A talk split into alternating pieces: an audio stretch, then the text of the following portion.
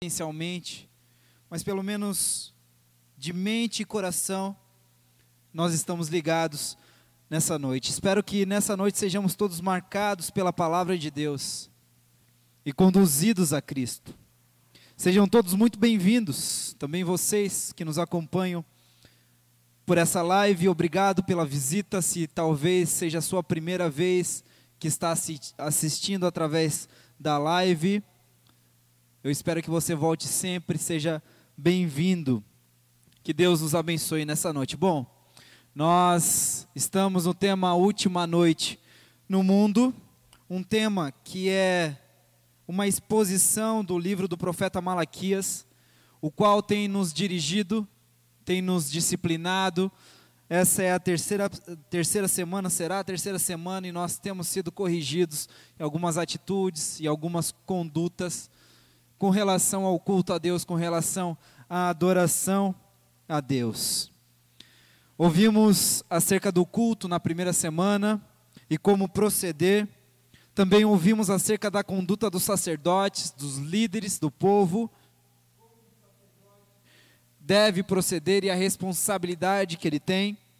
E hoje é um tema muito peculiar, é um tema muito necessário eu diria, de grande valia, nós veremos que o casamento tem profunda relação com a verdadeira adoração a Deus. Nós veremos que a relação conjugal, a relação entre um homem e uma mulher, a aliança do casamento, tem relação com a adoração a Deus, com a verdadeira adoração a Deus, não aquela que nós construímos ao longo do tempo, mas aquela determinada pelo próprio Deus na Sua palavra. O título do tema é Uma Repreensão à Infidelidade do Povo. E o texto que nós iremos estudar nessa noite é o texto de Malaquias, capítulo 2, versículo 10 até o versículo 6, 16, aliás. Se você está com a sua Bíblia, por favor, abra em Malaquias, capítulo 2, dos versos 10 ao 16. Você de casa também, abra sua Bíblia, acompanhe a leitura, anote, é, enfim, é, acompanhe essa reflexão que nós teremos durante essa noite.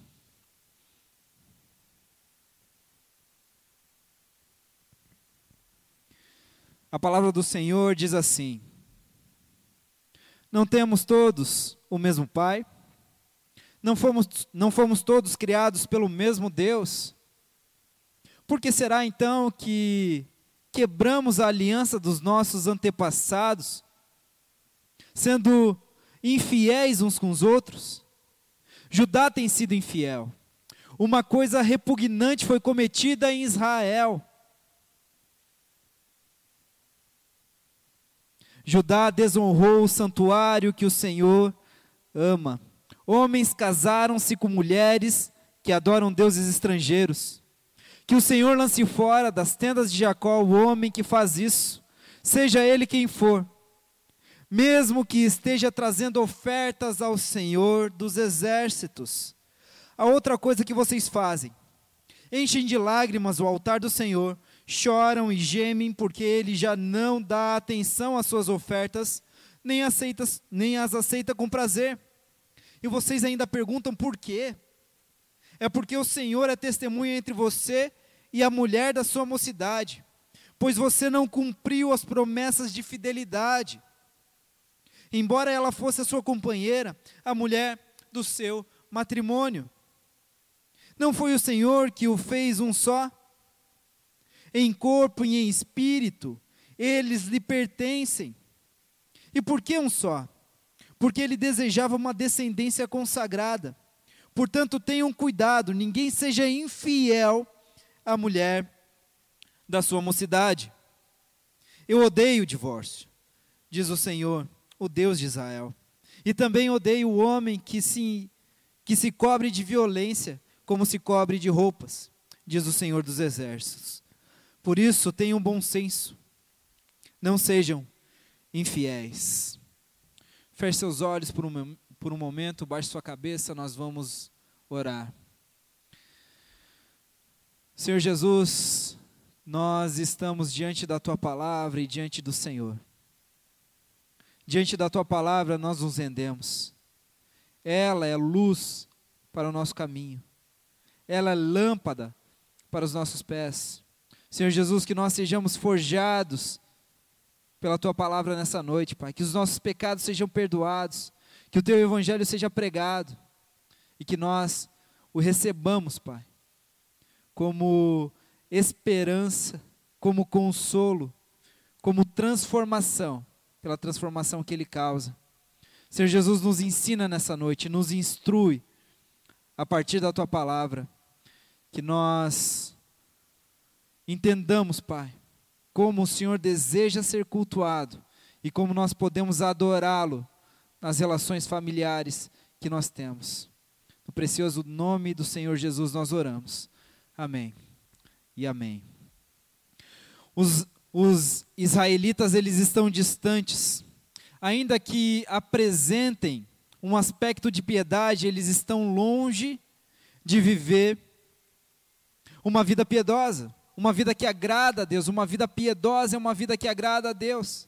Eles têm aspecto de piedade, a conduta deles parece uma conduta aceitável a Deus, mas a realidade é que não é.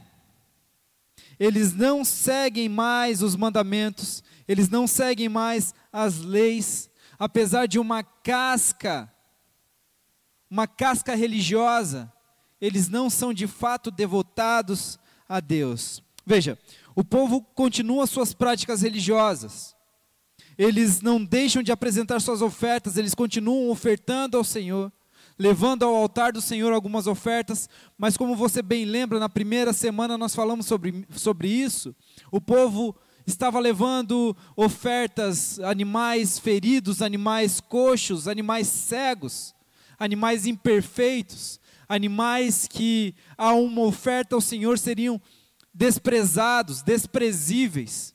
Então eles têm esse aspecto de religiosidade, esse aspecto de piedade, mas a verdade é que eles não são piedosos, eles não estão agindo com piedade, agindo segundo os termos de Deus, segundo a lei de Deus, eles estão distantes. O povo desviou-se e os sacerdotes consentiram com esse desvio. Suas práticas continuam, mas o coração está distante. Deus está irado, nós vimos isso no capítulo 1 do livro de Malaquias. Deus está irado com o povo. E por isso ele manda o profeta Malaquias, o seu mensageiro, com a finalidade de então trazer o povo de volta à verdadeira adoração ao trono de Deus. Deus chama o seu povo de volta à aliança. Uma aliança de vida, uma aliança de amor, uma aliança perpétua. E se tem uma coisa que nós sabemos, é que Deus é fiel. Tem adesivo de carro que diz isso: Deus é fiel. Isso é frase de para barro de caminhão, não é? Deus é fiel. Todos nós consentimos com isso. Nós sabemos disso e concordamos com isso. Deus é fiel. É, é Deus fiel que não comete erros. Justo e reto Ele é. Deuteronômio 32, 4. Se Deus firma uma aliança com o povo, Ele é fiel a essa aliança. Ele é fiel até o fim. Ele será fiel até o fim. Agora, se tratando de homens, se tratando de pessoas como nós, nós não somos fiéis. Nós quebramos a aliança. Nós não somos confiáveis. Sabe, existe nos nossos dias, isso não é de hoje, uma deteriorização nos casamentos, no relacionamento conjugal. Isso é decorrente da infidelidade do homem. Sabe, é lamentável testemunhar que o casamento cada vez mais tem caído em descrédito. E isso acontece, meus irmãos, entre os evangélicos, entre os cristãos. Quantos aqui já não ouviram aquelas piadas quando um homem diz que vai se casar, então alguém fala: ah, perdemos mais um guerreiro. O casamento se tornou uma piada. Aquilo que foi criado por Deus para ser a manifestação da glória de Deus, entre aqueles que dizem crer em Deus se tornando uma piada. Os dados são alarmantes. Entre os cristãos, ok? Entre os cristãos, cerca de 30% dos casamentos acabam em divórcio. 30%. E talvez você seja cético e pense: ah, não é um número tão, tão tenebroso assim entre a década de 80, 1984 e 2016, o número de divórcios cresceu 269%.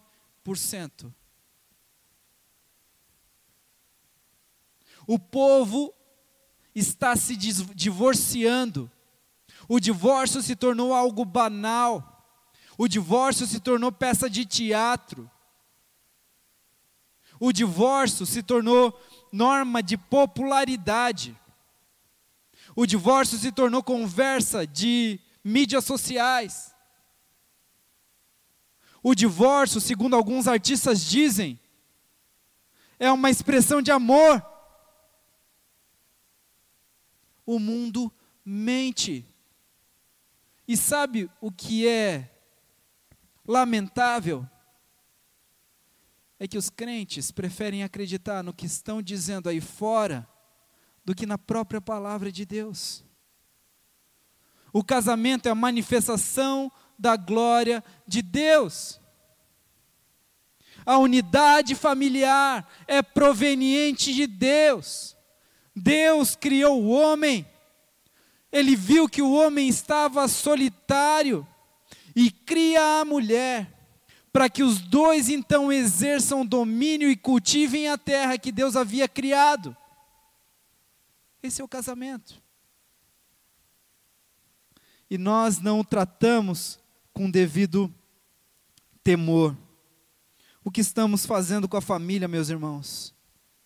O que nós estamos fazendo com a família? O problema do casamento não é o casamento. O problema do casamento é a matéria-prima. O homem e a mulher. O homem e a mulher que não são fiéis. Meu conselho aos casais: desliguem a TV. Leiam a Bíblia. Leiam bons livros. Meu conselho aos solteiros: meu irmão, não assista Malhação. Não assista Sabe, é difícil para a gente admitir que os jovens de hoje conhecem mais acerca do, do que está acontecendo na vida dos famosos do que daquilo que está escrito na Bíblia. C.S. Lewis, aos 12 anos, ele tinha os seus autores prediletos. Com 12 anos eu nunca tinha lido um livro. Como nós estamos, meus irmãos? Nós precisamos voltar à realidade, a realidade é a palavra de Deus. Nós precisamos dos conselhos da palavra de Deus, especialmente no que diz respeito ao casamento. E como eu já disse, casamento tem tudo a ver com adoração a Deus, tudo a ver com culto a Deus. Nós vamos falar isso mais para frente. Nesse, nesse trecho que lemos, o profeta apresenta dois pecados que denotam a infidelidade do povo o casamento misto e a infidelidade conjugal. Nos versos 10 até o 12, nós vemos que o povo é infiel para com Deus, e nós veremos como isso acontece. O verso 10, o profeta diz: Não temos nós todos o mesmo Pai? Não fomos criados todos pelo mesmo Deus? Isso significa que nós somos ligados uns aos outros e que temos uns com os outros um compromisso de fidelidade. Quando nós quebramos a aliança que temos uns com os outros, nós quebramos a aliança que temos com Deus. Você lembra do apóstolo João em sua primeira carta? Como você pode dizer que ama a Deus a quem você não vê? Se você não ama o seu irmão a quem você vê? A nossa relação entre uns e os outros, a nossa relação conjugal especialmente, determina se nós somos fiéis a Deus ou não. Alguém que não é fiel ao seu companheiro, aquele a quem você declarou a sua aliança, não é fiel a Deus. Os filhos de Israel estavam se casando com mulheres que adoravam deuses estrangeiros. Nós vemos isso no verso 11, no verso 10 e no verso 11. Nós vemos que os filhos de Israel eles se casam com mulheres que adoravam Deus, deuses estranhos. E com isso eles quebram a aliança que tinham com Deus. Eles são infiéis a Deus, porque Deus havia determinado que isso não acontecesse. Eles não poderiam cometer este ato. Os filhos de Israel estavam se casando com mulheres que adoravam deuses estrangeiros. E no verso 11, Deus diz que isso é algo repugnante. É algo repugnante. Deus, Deus detestava aquilo que eles estavam fazendo. Colocava em risco a santidade do povo. Deus escolhe um povo. E ele torna esse povo santo. Santo significa separado, um povo diferente, um povo que tinha leis diferentes, um povo que era governado pelo próprio Deus. Esse povo era um povo santo um povo separado. Eles deveriam ter uma conduta diferente. Meus irmãos, nós precisamos ser o povo de Deus. E o povo de Deus é diferente. Não é bitolado, não é extraterrestre, mas é diferente, a nossa conduta é diferente. Se eles pensam isso do casamento, nós pensamos o que a Bíblia diz acerca do casamento. Se eles acham isso de futebol, nós pensamos aquilo que a Bíblia diz. A Bíblia não fala de futebol. Mas se a gente procurar certinho, a gente consegue ver alguma coisa ali. Mas você consegue perceber, nós somos o povo de Deus, nós somos diferentes. Do contrário, como o mundo pode olhar para nós e ver em nós uma referência, uma direção? A nossa conduta precisa ser diferente. Se os casais aí fora se matam, por besteiras, conosco não pode ser assim, porque nós somos santos, separados por Deus, é conosco que Deus tem uma aliança, uma aliança estabelecida na cruz do Calvário. O sangue representa a nova aliança, uma aliança de graça, uma aliança de amor, uma aliança perpétua. O povo de Israel estava quebrando essa aliança o que aconteceria? Eles em pouco tempo passariam a adorar a deuses estranhos também. Eles estavam casando com mulheres que adoravam deuses estranhos. Eles iriam cair nessa armadilha. Casamento misto era proibido na lei da aliança, pois levava à apostasia. Neemias, Neemias foi governador em Israel, mais ou, mesmo no, mais ou menos no mesmo período que Malaquias escreve essas exortações. Ele é responsável por reconstruir os muros de Israel. E Neemias ele tem uma postura bastante, digamos, educativa em relação àqueles homens infiéis que estavam se casando com mulheres estrangeiras. Se você quiser abrir o texto comigo, é Neemias capítulo 13, versos 23 ao 25. Neemias 13, 23 ao 25.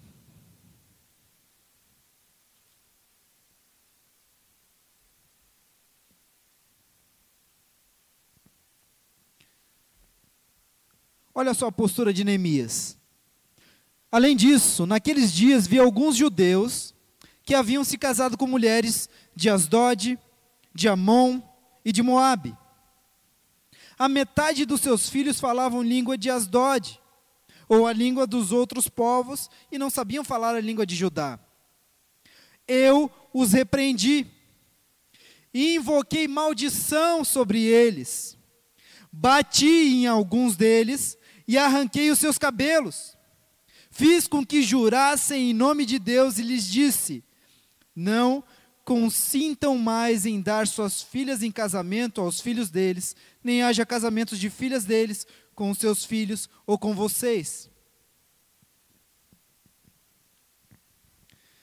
Casamento misto, casar-se com mulheres ou com homens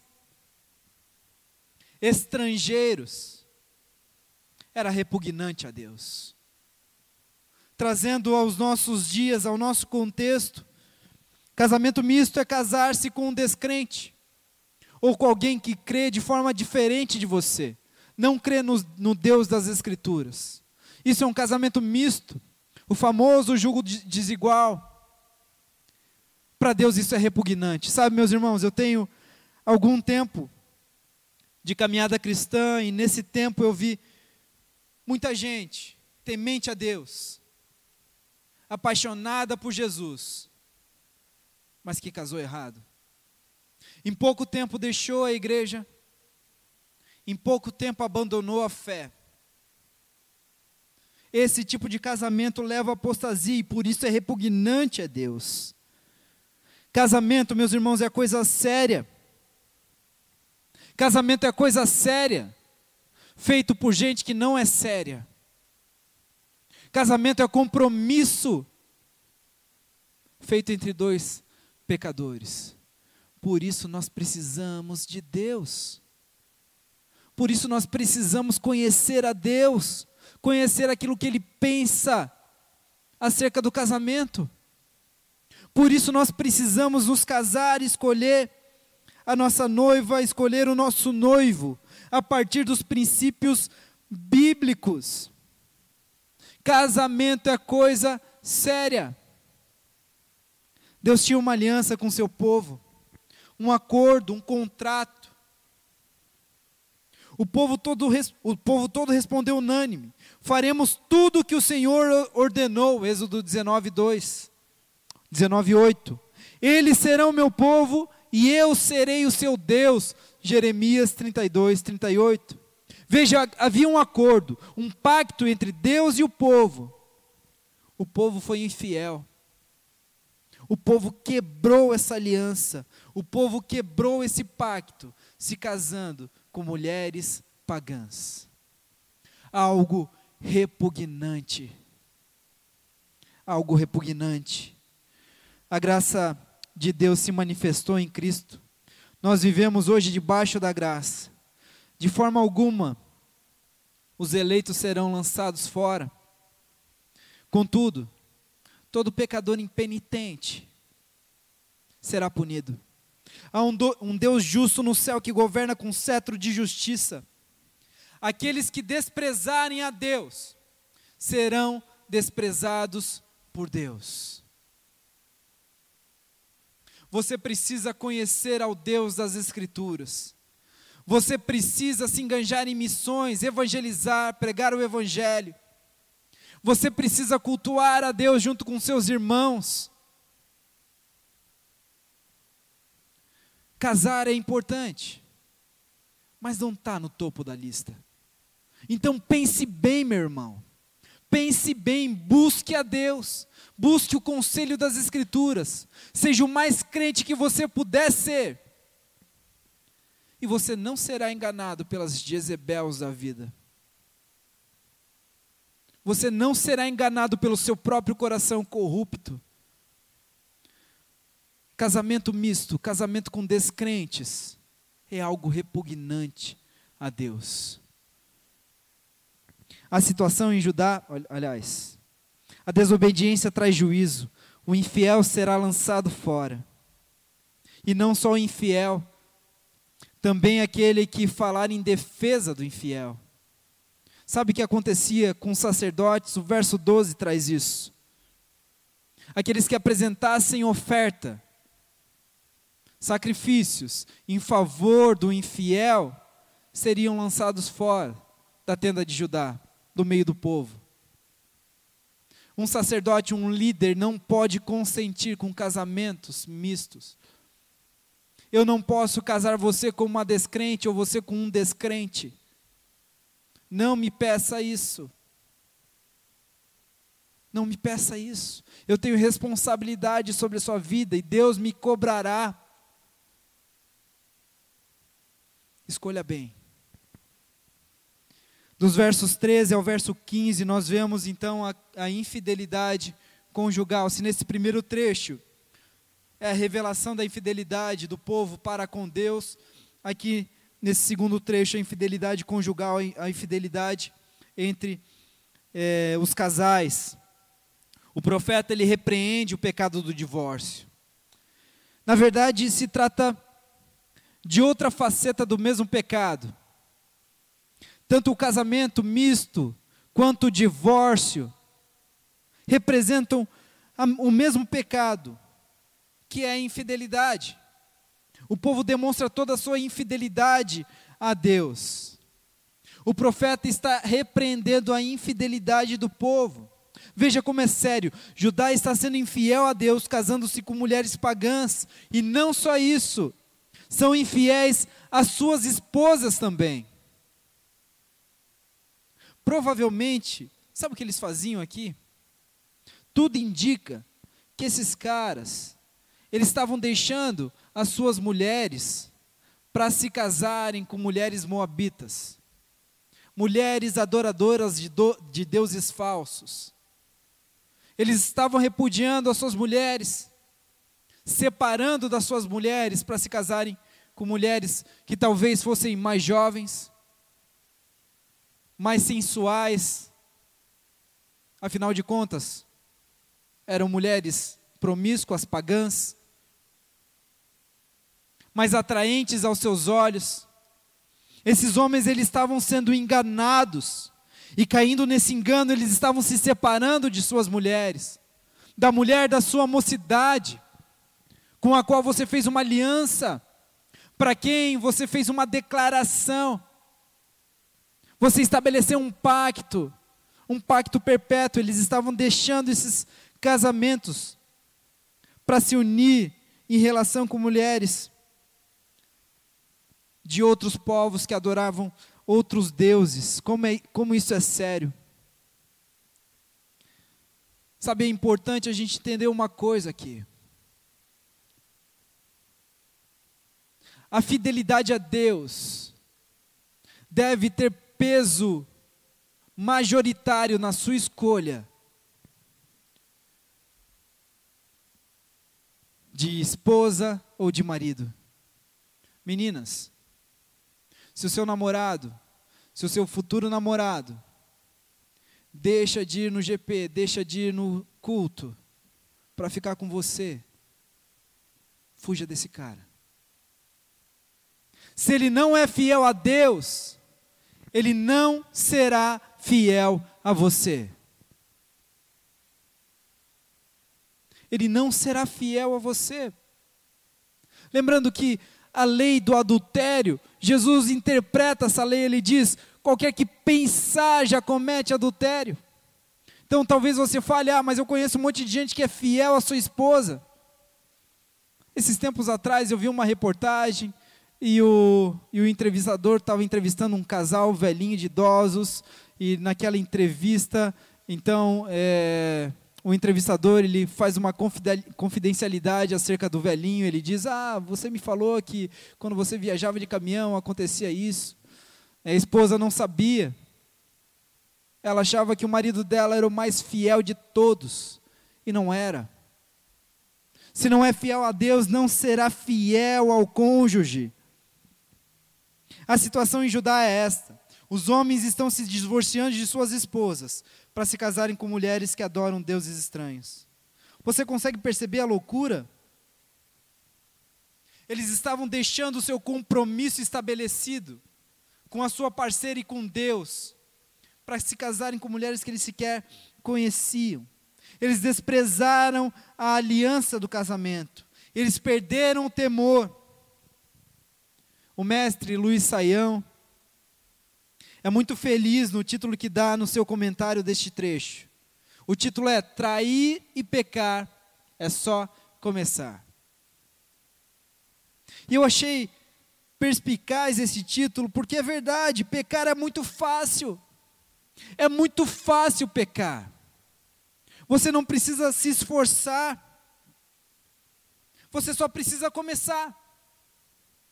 Homens, sejam duros consigo mesmo, sejam rigorosos. É fácil pecar. Você precisa entender que nós estamos travando uma guerra, sabe? Por vezes eu penso que isso se perdeu. A nossa guerra não é contra carne e sangue, mas contra principados e potestades do ar. Nós estamos travando uma guerra. Nós estamos em guerra. Você precisa entender isso, homem. Porque se você não entender isso, o mais depressa possível, você será derrotado. Lutar contra o pecado é coisa para homem. Homem luta contra o pecado. Menino é iludido. Menino cai na armadilha. Homem permanece fiel à sua esposa e a Deus. Quem aqui já assistiu This Is Us? Grande sério. Homens, vocês precisam assistir. Jack. Jack é o cara. Esse cara, ele, eu acho que ele não é cristão, mas ele entendeu o que é casamento. Homens precisam ser fiéis, homens são fiéis, homem que é homem é fiel. Fiel, fiel à sua esposa. Homem que é homem não assiste malhação, lê a Bíblia. Homem que é homem não escuta conselhos de um artista qualquer. Homem que é homem, ouve a voz de Deus nas Escrituras. Se você não é crente, meu irmão, como você espera encontrar uma esposa crente?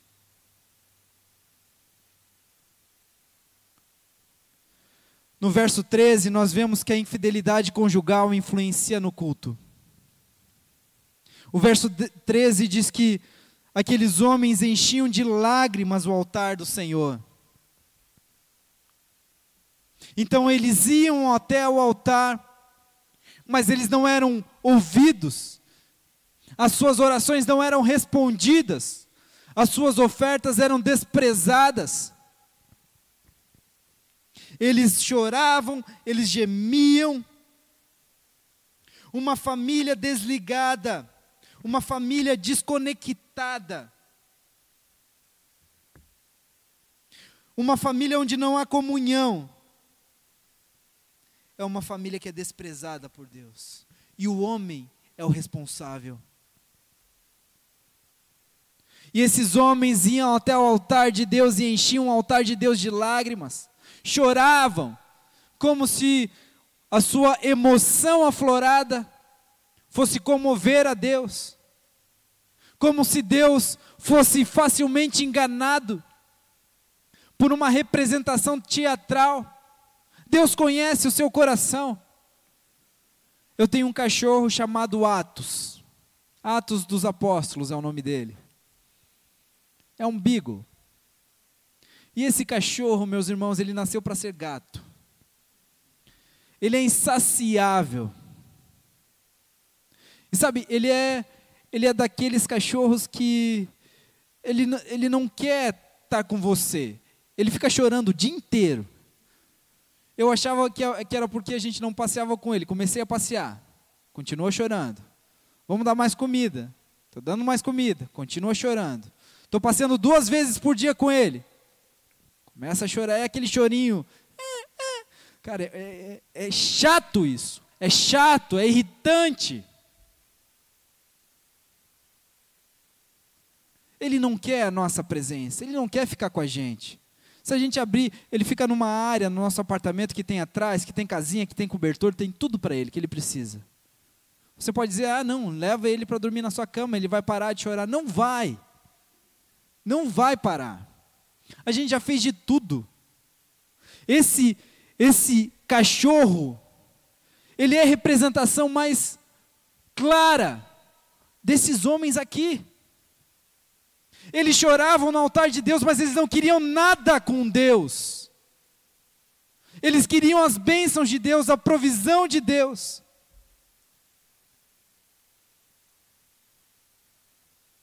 Eles choravam o dia inteiro, enchiam um saco de Deus, mas não queriam nada com Deus. Ele é um cachorro que, que ele não, não quer um abraço, sabe? Um, eu tenho uma outra cachorrinha que é uma vira-lata, essa sim. Essa ela quer estar tá com a gente, está perto. Mas o outro não. Ele só quer ter, ter, ter. Quer os prazeres que a gente pode oferecer para ele. Esses homens eram assim. Choravam para ter as bênçãos de Deus, mas não pelo prazer de estar com Deus. 1 Pedro 3,7 Vós, maridos, vivei com vossas esposas a vida cotidiana do lar, com sabedoria, proporcionando honra à mulher como parte mais frágil e coerdeira do dom da graça da vida, de forma que não sejam interrompidas as vossas orações. Homens infiéis têm as suas orações impedidas, buscam as bênçãos, choram, gemem, mas não são ouvidos. São hipócritas. Os hipócritas que Jesus repreende. Eles choram, mas não têm prazer em Deus, não obedecem às leis de Deus, não seguem os mandamentos.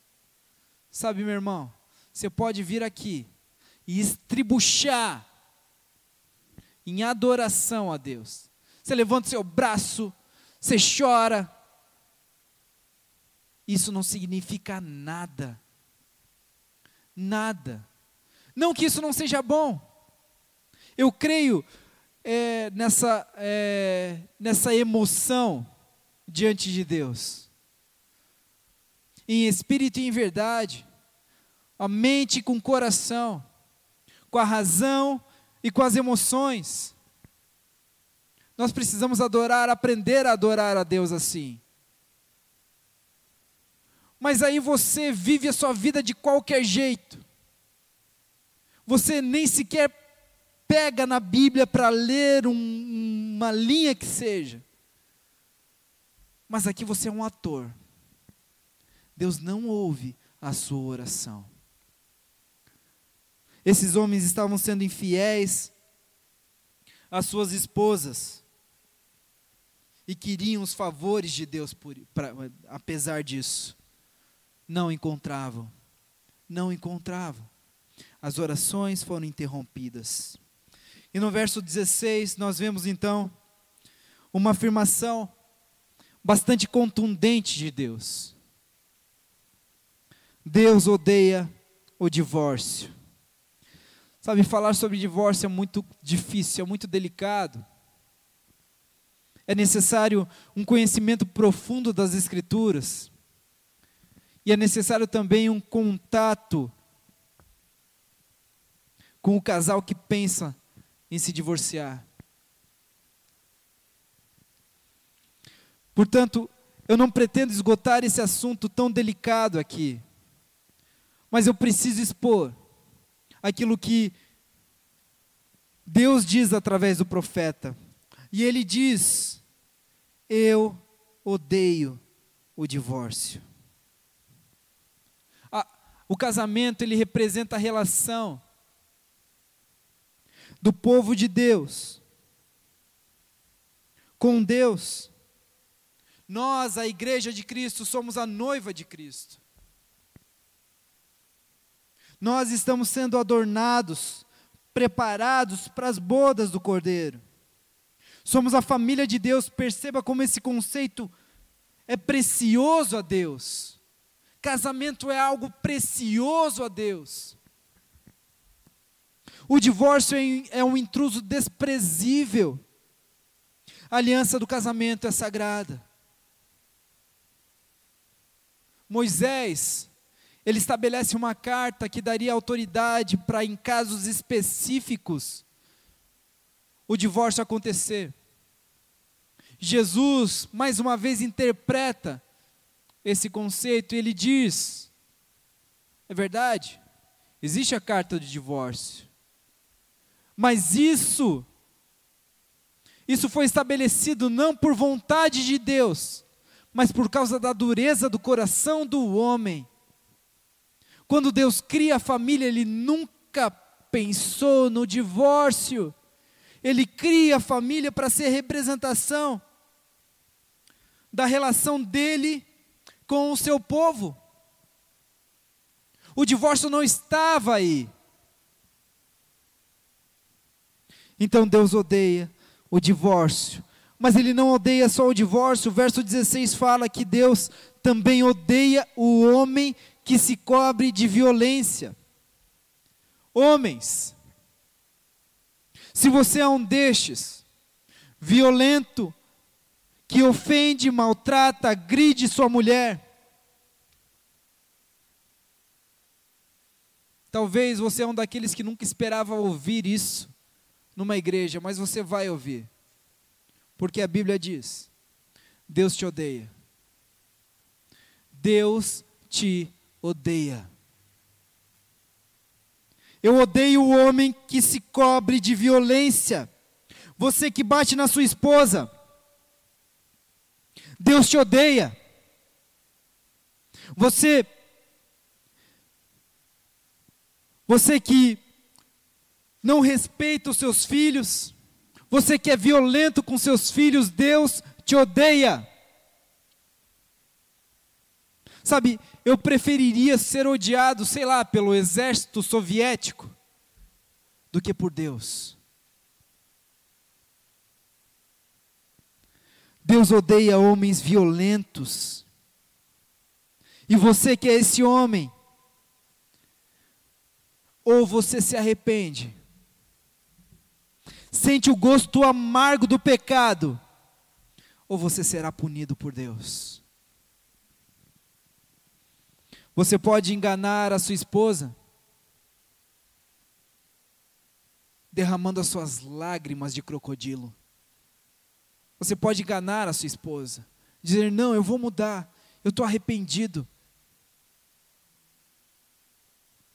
Mas você não engana a Deus.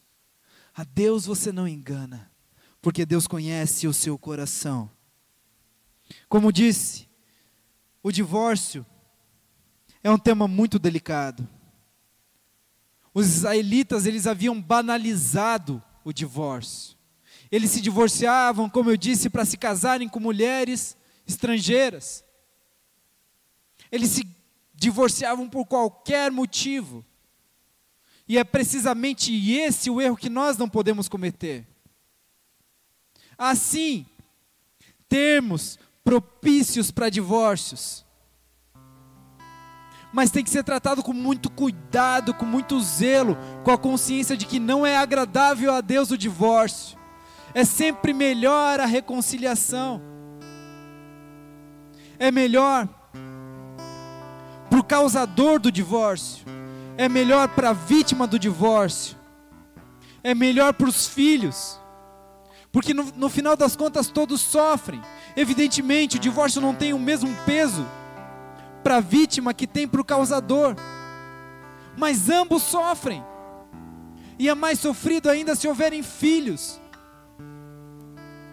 Então, o divórcio nunca é a melhor opção, mas é concebível em determinadas situações que precisam de acompanhamento, que precisam de conversa, que precisam de clareza das Escrituras. Então, você que sofre de alguma forma, se você é mulher e sofre na sua casa com o marido opressor, busque ajuda, procure ajuda. Procure ajuda de um pastor, procure ajuda que seja de alguma autoridade. Mas não permaneça assim. É melhor se esse maldito se arrepender. Porque ele receberá a graça de Deus. Mas se isso não acontecer, nesse caso o divórcio é uma opção. Mas com a consciência de que Deus odeia o divórcio.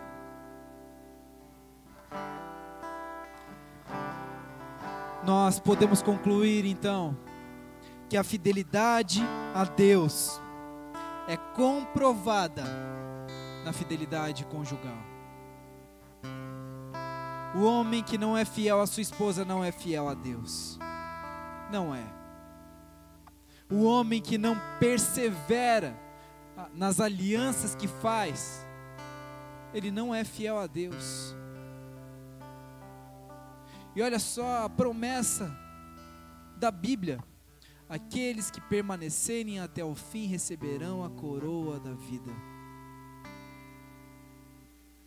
Se você não persevera nem sequer no seu casamento, você não vai perseverar na, na, na relação com Deus. Nós precisamos olhar para o casamento como algo que nos ajuda, auxilia e manifesta a nossa adoração a Deus, o nosso culto a Deus. Nós encerramos então o capítulo 2 do livro de Malaquias. Eu preciso lembrá-los que o capítulo começa com uma repreensão aos sacerdotes e termina com uma repreensão ao povo. Isso indica o, papel dos líderes, o importante papel dos líderes. Sacerdotes infiéis, dificilmente o povo será fiel. Pastores infiéis, dificilmente o povo será fiel. Os líderes têm grande importância nisso. Nós podemos concluir também que a fidelidade conjugal é requisito imprescindível na adoração, no culto a Deus. Uma verdadeira adoração se faz quando há cordialidade, respeito, honra e fidelidade na vida conjugal, na vida familiar. Você não pode ser um na sua casa e outro aqui. As suas orações não serão atendidas.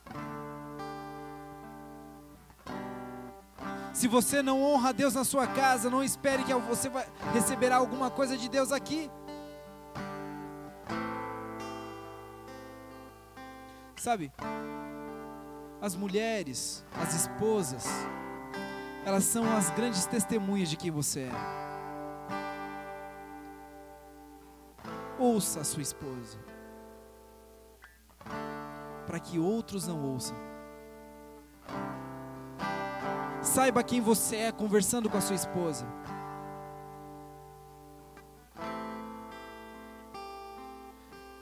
Um homem que não honra sua esposa, não respeita seus filhos, pode estribuchar diante de Deus, isso não significará nada. Enfim, a adoração a Deus está conectada com a fidelidade a Deus. A fidelidade a Deus é comprovada na fidelidade conjugal.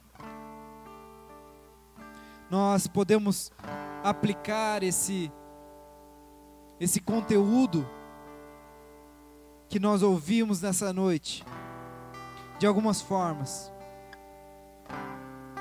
Nós precisamos levar o casamento a sério. Nós precisamos aprender a levar o casamento a sério. O casamento é coisa séria. Casamento é coisa séria. Deus odeia o divórcio. Nunca se esqueça disso. Não podemos consentir com essa banalização de algo que entristece tanto o coração de Deus. Divórcio não é e nunca será demonstração de amor. Não é, Não acredite nisso.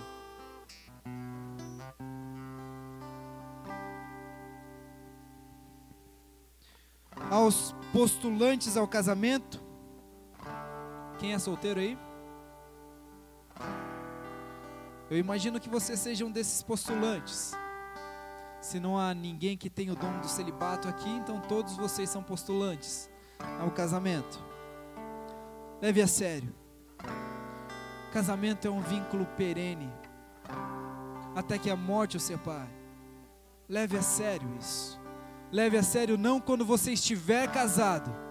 Leve a sério agora, para que você escolha alguém que leva a sério também. Pense bem, escolha bem. Meninas, vocês são amadas por Deus. Não se entreguem a um Zé Ruela qualquer. Não façam isso. Meninos, sejam homens, leiam a Bíblia. Meu conselho, faça como Adão, durma. Deixa Deus fazer o trabalho. Sabe, se envolva com a igreja local, em serviço. Faça um curso de teologia. Leia livros.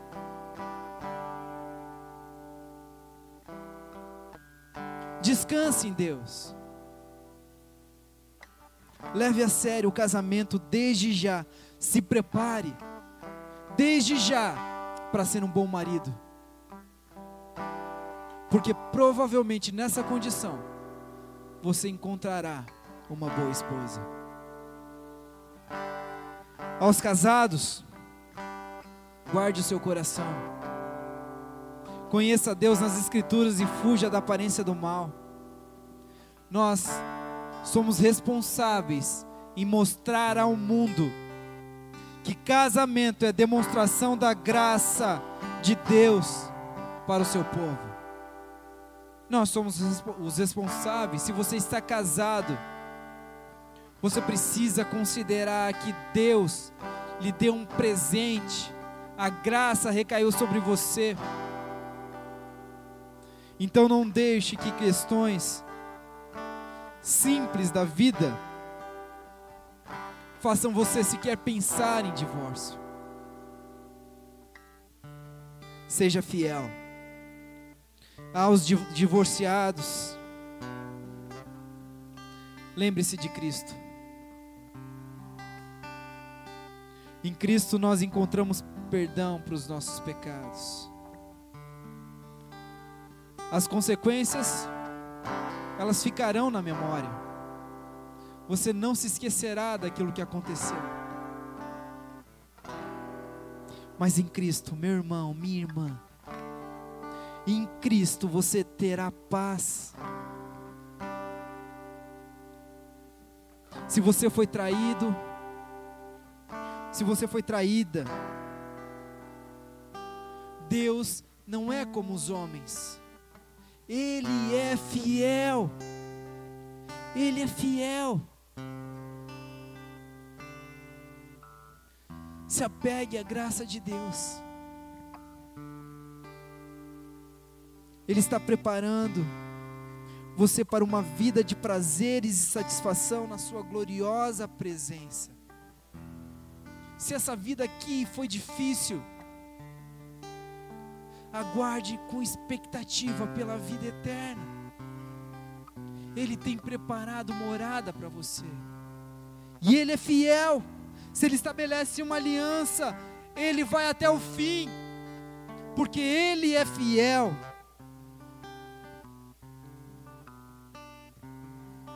Se você foi um infiel, há perdão em Cristo para você. Cristo perdoa pecadores arrependidos.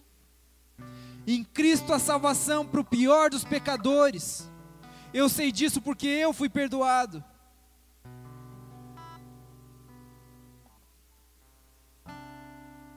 Não se deixe levar pela culpa levante-se olhe para a cruz. Se arrependa e viva a vida que Jesus oferece. Em Cristo a esperança para os casamentos. Os casamentos que aparentemente não têm solução. Em Cristo há esperança. Há esperança. Você precisa crer. Se o seu casamento não está bem, se o seu casamento tem caminhado mal, mais do que nunca, meu irmão, minha irmã, você precisa se dobrar diante de Jesus, diante das Escrituras, confiar em Deus, na provisão de Deus. Peça ajuda para pessoas que temem a Deus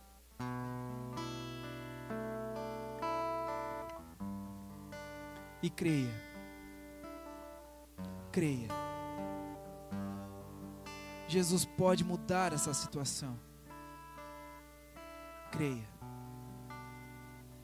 Que Deus nos abençoe. Que Deus nos ensine a ser fiéis. Que Deus nos ensine a ser fiéis a Ele e uns aos outros. A minha esposa, você e a sua esposa, ao seu marido. Que Deus nos ensine a ser fiéis. Que Deus nos dê a sua paz. Fique de pé no seu lugar, nós vamos orar.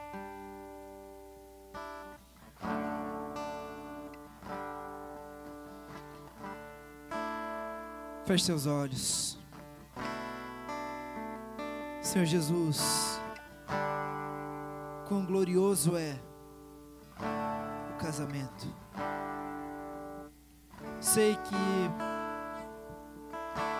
vivemos tempos difíceis. A mensagem que lemos nunca foi tão atual, Senhor. Homens têm desprezado o casamento, a aliança perpétua do casamento. Nós temos banalizado o divórcio. E tudo isso desagrada o coração do Senhor e nos faz mal. Senhor Jesus, que nós nos voltemos ao Senhor. A tua palavra diz que para o Senhor não há nada que seja impossível.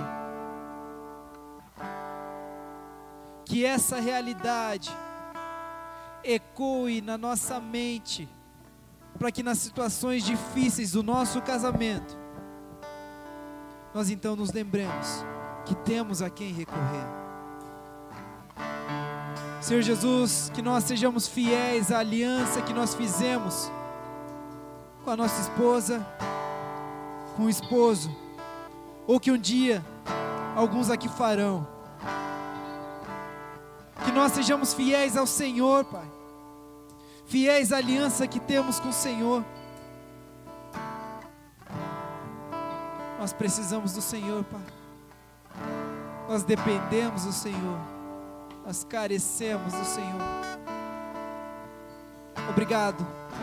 Obrigado por tua palavra que falou aos nossos corações e nos dirigiu nessa noite.